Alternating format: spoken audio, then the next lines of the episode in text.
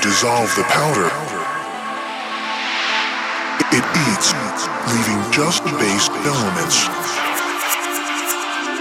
And Space has enormous challenges.